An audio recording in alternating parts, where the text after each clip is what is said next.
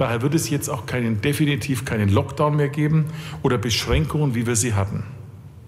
Trotzdem brauchen wir aber eine Art Firewall für die Sicherheit. Wir haben uns lange und ausführlich beraten, schon den ganzen August über mit Virologen, Epidemiologen, aber vor allem auch mit den Krankenhausexperten. Das, was wir jetzt vorschlagen, deckt sich auch mit der neuen Bundesinfektionsschutzverordnung, die gleiche Grundprinzipien, die gleichen Weisen. Danach bleibt die Inzidenz zwar wichtig, einfach um die Dimension der Corona-Infektionen zu zeigen, aber die Inzidenz knüpfen sich keine, das ist wichtig, keine Rechtsfolgen mehr. Denn ganz klar ist, die Inzidenz ist nicht mehr aussagekräftig genug für das tatsächliche Infektionsgeschehen und die Belastungen, die dadurch kommen.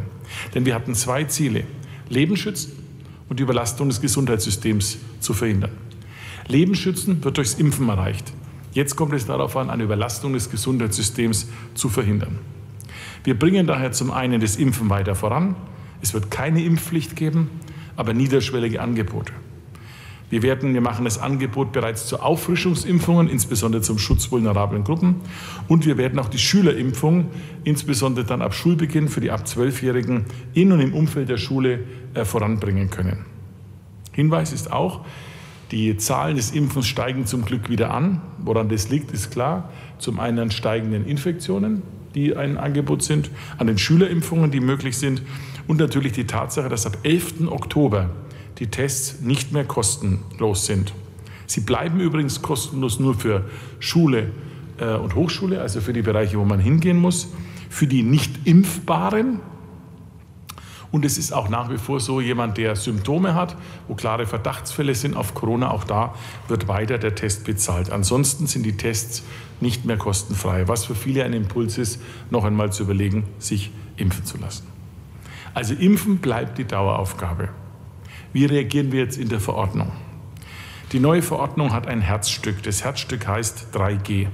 Und zwar unabhängig von der Inzidenz. Dies ist ganz entscheidend. Ähnlich wie Baden-Württemberg, künftig 3G, getestet, genesen und geimpft. Für die Zugänge kein Lockdown mehr als entsprechende Maßnahme. Die Sicherheitsschranke ist allein die Belegung der Krankenhäuser. Wir nennen es die Krankenhausampel. Die Basis für die Krankenhausampel und die Festlegung der Zahlen auf Empfehlung des Gesundheitsministeriums ist die sogenannte Hospitalisierungsinzidenz des Bundes und des RKI, die eine Spannbreite angibt, und natürlich auch die bisherigen Zahlungen der Belegungen. Danach etablieren wir zwei Wandstufen, Gelb und Rot. Gelb ist dann erfüllt, wenn landesweit innerhalb von einer Woche 1200 Betten insgesamt neu belegt würden.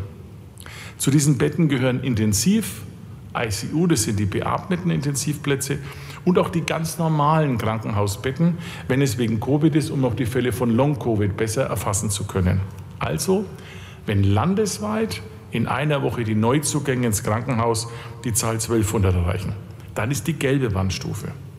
Die Folge sind dann, ob landesweit oder regional zu treffende Maßnahmen, die dann noch bewusst entschieden werden müssen. Zum Beispiel heißt es, dass man bei der Maske nur noch FFP2 machen kann.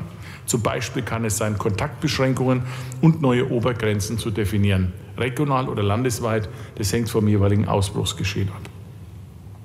Die rote Warnstufe wäre erreicht, wenn es 600 vollbelegte ICU, also beatmete Intensivbetten sind oder Intensivbetten mit mehr Atmungsgeräten.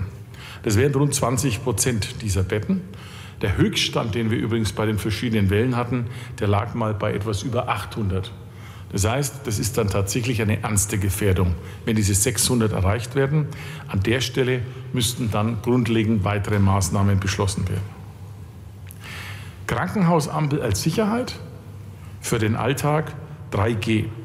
3G unabhängig von der Inzidenz. Wie jetzt aber 3G und wo jetzt 3G? Mit praktischen Fragen versehen. 3G gilt grundsätzlich innen. Ausnahme ÖPNV, Handel oder daheim. Dort, wo ÖPNV und Handel betroffen ist, macht 3G keinen Sinn, weil das sehr kurzfristige Besuche sind. Dort gilt dann in die Maske als Schutzmaßnahme. 3G außen grundsätzlich nicht. Außer bei Veranstaltungen ab 1000, weil ab 1000 könnte dann so eine Gefahr stehen, dass dann schon eine sehr breite äh, Verbreitung der Infektion da sein kann. Verfassungsrechtlich gesehen bei Gottesdiensten und Versammlungen, Artikel 8 der Versammlungsrecht, da gibt es ein Wahlrecht. Wir haben das ja auch mit den Kirchen beispielsweise besprochen. Florian Herrmann hat es gemacht. Dort gibt es ein Wahlrecht, entweder 3G oder die alten Regeln. Die Maske, FFP2 oder medizinisch. Überall, wo Maske gebraucht wird, FFP2 oder medizinisch. Ab Warnstufe Gelb nur noch FFP2. Zu den einzelnen Bereichen. Bei Privat gilt der Grundsatz, keine Kontaktbeschränkungen mehr. Privat, daheim, bei Familie oder mit Freunden gibt es keine Kontaktbeschränkung mehr. Kein 3G, außer man feiert zum Beispiel eine Hochzeit in einer Gaststätte, dann würde dort 3G gelten, ansonsten nicht. Grundsätzlich sind künftig alle Veranstaltungen wieder möglich. Bei Kultur, bei Sport, bei Freizeit, bei Bädern, Messen, Bibliotheken, Seilbahnen, Schiffen, Erwachsenenbildung und, und, und. Alle brauchen ein Hygienekonzept. Und ab der Teilnehmerzahl von 1000 muss es auch beim Gesundheitsamt vorgelegt werden. Es gibt keine Unterscheidung bei solchen Veranstaltungen mehr zwischen Sitz- und Stehplätzen. Dies ist aufgehoben. Grundlegend gilt bei den Veranstaltungen 3G innen, also bei all diesen Veranstaltungen, Sport- und Kulturveranstaltungen, wenn es indoor ist, wenn es in der Halle ist, 3G. 3G außen, nicht. Ausnahme, das ist ab 1000. Dann gilt auch 3G an der Stelle. Das bedeutet mit der Maske umgesetzt. Also bei Konzerten, bei Eishockey, bei Handball und ähnlichem mehr gilt Indoor 3G. Und jetzt ist der entscheidende Punkt. Die Veranstalter können künftig wählen. Sie haben ein Wahlrecht. Jeder Veranstalter kann entscheiden, macht er alle Plätze voll? Und wenn er mit dem Vollmachen der Plätze den Abstand nicht halten kann, dann braucht es Maske am Platz. Wenn der Veranstalter gewährleisten kann, dass Abstände sind und er damit auch auf einen Teil der äh, Zuschauer verzichtet, dann braucht es keine Maske am Platz. Das ist entscheidend. Das heißt, du kannst deine Halle beim Sport und beim Kultur wieder voll machen, aber du musst halt dann entscheiden, wenn du keinen Abstand wahren kannst, den wir brauchen, die eineinhalb Meter, dann musst du eine Maske nehmen. 2G übrigens ist theoretisch möglich und nicht verboten, aber nicht vom Staat vorgeschlagen. Ab 5000, und das ist jetzt die Regelung, die durch den Bund kommt, ab 5000 Teilnehmer gibt es die Regel, dass eigentlich nur noch 50 Prozent möglich sind, beziehungsweise maximal 25 Prozent. Wir regeln das jetzt insofern ähm, bayerisch, dass wir zum Beispiel, wenn eine Halle 6000 Plätze umfasst, 6000, dann gilt bis 5000 die Möglichkeit, die 5000 voll zu machen. Und für die restlichen 1000 gilt dann die Bundesregel, nämlich die 50 Prozent. Das heißt, bei einer Halle von 6000 wären maximal dann am Ende 5500 Plätze besetzbar. Damit gibt es für all die ganzen Veranstalter eine klare Regel. Sie haben ein Wahlrecht. Es gibt die Schutzbestimmung. Wer Abstand halten kann, braucht drin keine Maske, hat dafür aber vielleicht weniger Zuschauer. Wer den anderen Weg geht, wir haben das in Österreich auch gesehen bei beispielsweise Festspielen, der muss halt dann mit der Maske am Platz äh, die Sicherheit erfüllen. Gastronomie 3G. Die einzige Änderung, es gibt keine Corona-bedingte Sperrstunde ab jetzt mehr. Clubs und Diskos ab Oktober. Wir wollen ganz bewusst das Ferienende abwarten und dann noch ein bisschen Zeitpuffer haben. Clubs und Diskos, das ist sicherlich die mutigste Entscheidung. Wir regeln es dann wie in Baden-Württemberg. Dort reicht für den Test kein ähm, Schnelltest, sondern da braucht man einen PCR-Test, weil dort einfach das Abstandhalten naturgegebenermaßen die größte Herausforderung ist. Beim Handel, wie schon angesprochen, kein 3G, aber eine Maske. Aber die Beschränkung auf die Quadratmeterzahl wird aufgehoben.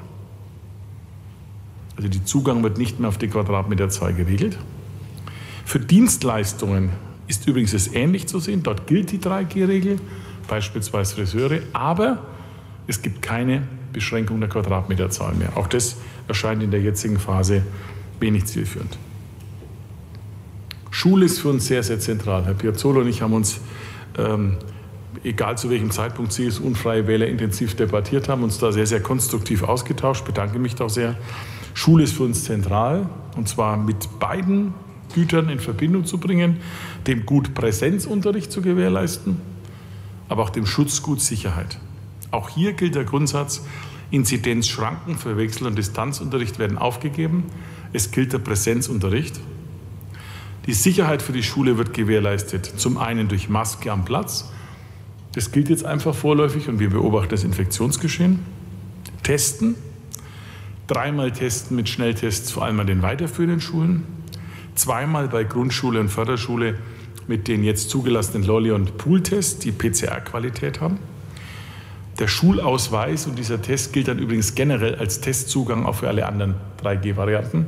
Kinder unter sechs übrigens unterfallen nicht der 3G-Pflicht. Diese Tests sind dann übrigens auch über den Oktober hinaus natürlich kostenlos, weil es wichtig ist. Bei der Quarantäne bin ich besonders dankbar. Dort haben sich äh, Schulminister und Gesundheitsminister noch mal sehr genau das angeschaut und werden die Quarantäneregeln weiterentwickeln und sie mit Augenmaß anwenden. Das heißt, nicht ganze Klassen und auch nicht 14 Tage wird man in Quarantäne geschickt. Dies würde nämlich zum dauerhaften Erliegen des Schulalltags führen. Und die Tatsache ist auch, durch die Möglichkeit, dass wir Maske und Testen haben und durch die Tatsache, dass das Impfen jetzt auch in der Schule vorangeht, ist auf Dauer eine andere Quarantänemaßnahme sinnvoll. Die Quarantäne soll nach Einzelfall entschieden werden, für die Klasse, nicht für die Schüler. Sie soll insbesondere das Umfeld des Schülers beachten und nicht per se die ganze Klasse nehmen. Bei Luftreinigern, wo bislang erst 10 Prozent der Mittel abgerufen sind, aber es wird jetzt täglich mehr, bei Luftreinigern ist sogar ein Verzicht auf Quarantäne möglich. Quarantäne selbst soll, wenn dann fünf Tage dauern und ähm, sieben Tage soll der Rest der Klasse dann täglich getestet werden, um auch in der Klasse Sicherheit zu haben.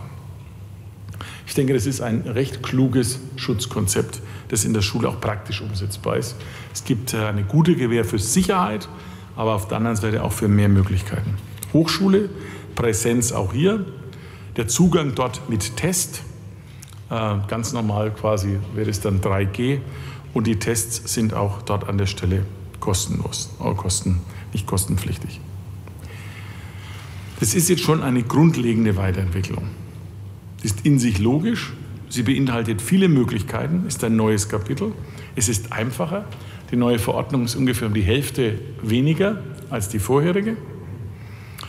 Wir hoffen, dass es verständlich ist. Es wird dann natürlich noch verschiedene Rahmenpläne gemacht, das Ganze auch bisherige Hygienekonzepte dann weiterzuentwickeln. Aber es ist schon ein richtig grundlegender Schritt. Und der grundlegende Schritt heißt 3G, inzidenzunabhängig, Sicherheit durch die Krankenhausampel, die jeweiligen Wandstufen habe ich definiert. Wir machen sie auch nicht aufgrund einer irgendwie abstrakten Größe, einer Zahl, sondern ganz konkret nach den Betten, die man dann sagen kann, die täglich abgeprüft werden. Ist auch eine, eine verständliche kommunikative Größe. Danach müsste dann auch gehandelt werden mit entsprechenden Maßnahmen. Aber das Entscheidende ist, dass es damit jetzt eine neue Form von Freiheit gibt und äh, vieles an Beschwer wird dadurch leichter auch gerade für viele Veranstalter und für viele Menschen, die sich einen Zugang wünschen. Parallel dazu muss das Impfen weiter vorangebracht werden. Impfen ist der, die Möglichkeit, die die besten Chancen setzt für absolute Normalität und dann am Ende auch Freiheit. Dies ist jetzt unser Zukunftsplan für die nächsten Monate von Corona. Und ich denke, damit können wir auch gut rüberkommen. Man muss sich an eines gewöhnen. Das ist jetzt emotional wichtig. Wenn Inzidenzen steigen, zwar die normale Inzidenz, heißt es noch nicht automatisch, dass die Lage gefährlicher wird. Es gibt Verbindungen zwischen einer Inzidenz der Infektion und den Krankenhäusern. Die ist aber absolut anders, als wir sie noch vor einigen Monaten hatten. Vor einigen Monaten konnten wir sagen, zwei Wochen, drei Wochen später steigt es automatisch an. Durch die Pandemie, vor allem jetzt der Jüngeren, aber auch der Ungeimpften, haben wir andere, ein anderes Gefährdungspotenzial. Wir sehen es genauso, können nur raten, jedem sich impfen zu lassen, weil es mit Abstand die einfachste Form ist, kein Testen mehr zu müssen und am Ende auch keine Einschränkung mehr zu haben. Es ist ein Angebot auch der Versöhnung an all diejenigen, die Corona sehr beschwert sind, aber ein Stoppschild auch auf der anderen Seite für diejenigen, die meinen, mit Querdenken und extremen Maßnahmen äh, hier agieren zu können. Das ist unser Vorschlag. Wir haben den heute einstimmig verabschiedet. Wir haben heute den Vorschlag gemacht. Das Herzstück haben die drei Minister, die zwei Minister und ähm, der Ministerpräsident mit Florian Herrmann heute so formuliert. Ich bedanke mich da für die gute Zusammenarbeit. Es ist ein neues Kapitel ähm, für die Corona-Politik in Bayern. Ich hoffe ein besseres, als das vergangene war. Vielen Dank.